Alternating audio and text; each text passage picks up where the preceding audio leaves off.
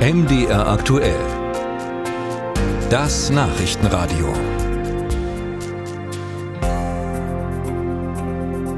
Wenn ich Finanzminister wäre, dann würde ich mir gerade ziemlich große Sorgen machen. Das mit den Steuereinnahmen läuft nämlich nicht ganz so gut, wie es sein sollte. Es fehlen nämlich Einnahmen aus der Grunderwerbssteuer. Und das liegt an der Immobilienflaute, dem eingebrochenen Handel mit Immobilien seit Beginn des Ukraine-Krieges.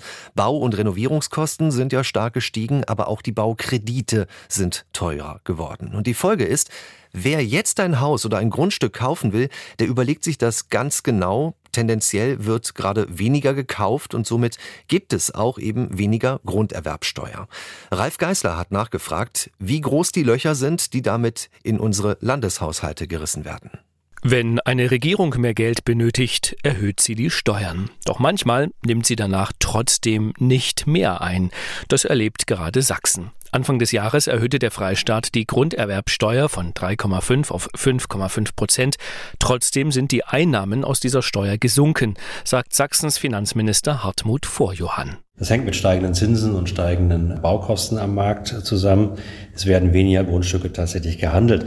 Auf beide Jahre des Doppelhaushalts bezogen äh, schätzen wir momentan einen Rückgang von 350 Millionen Euro. Damit fallen die Einnahmen aus der Grunderwerbsteuer für dieses und nächstes Jahr um 25 Prozent niedriger aus als ursprünglich erwartet.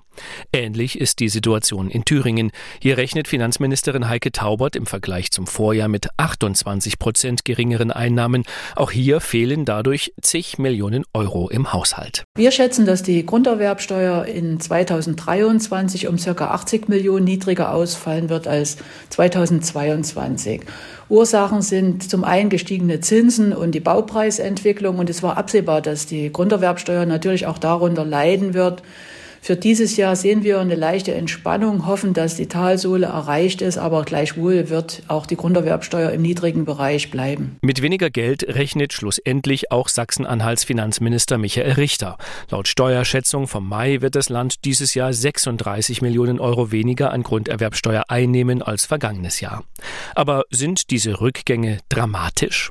Michael Kötter hat sich als Vizepräsident am Leibniz-Institut für Wirtschaftsforschung Halle viel mit der Grunderwerbssteuer beschäftigt. Die Steuer ist augenscheinlich vielleicht nicht so wichtig. Sie macht etwa 5% vom gesamten Steueraufkommen aus.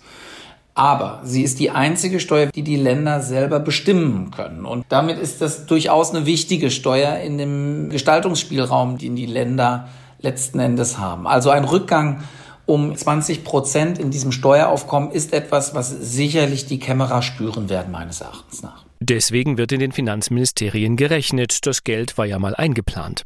Sachsens Finanzminister Vorjohann hofft, dass es am Ende trotzdem reicht, weil in dem ein oder anderen Ministerium vielleicht weniger ausgegeben wird.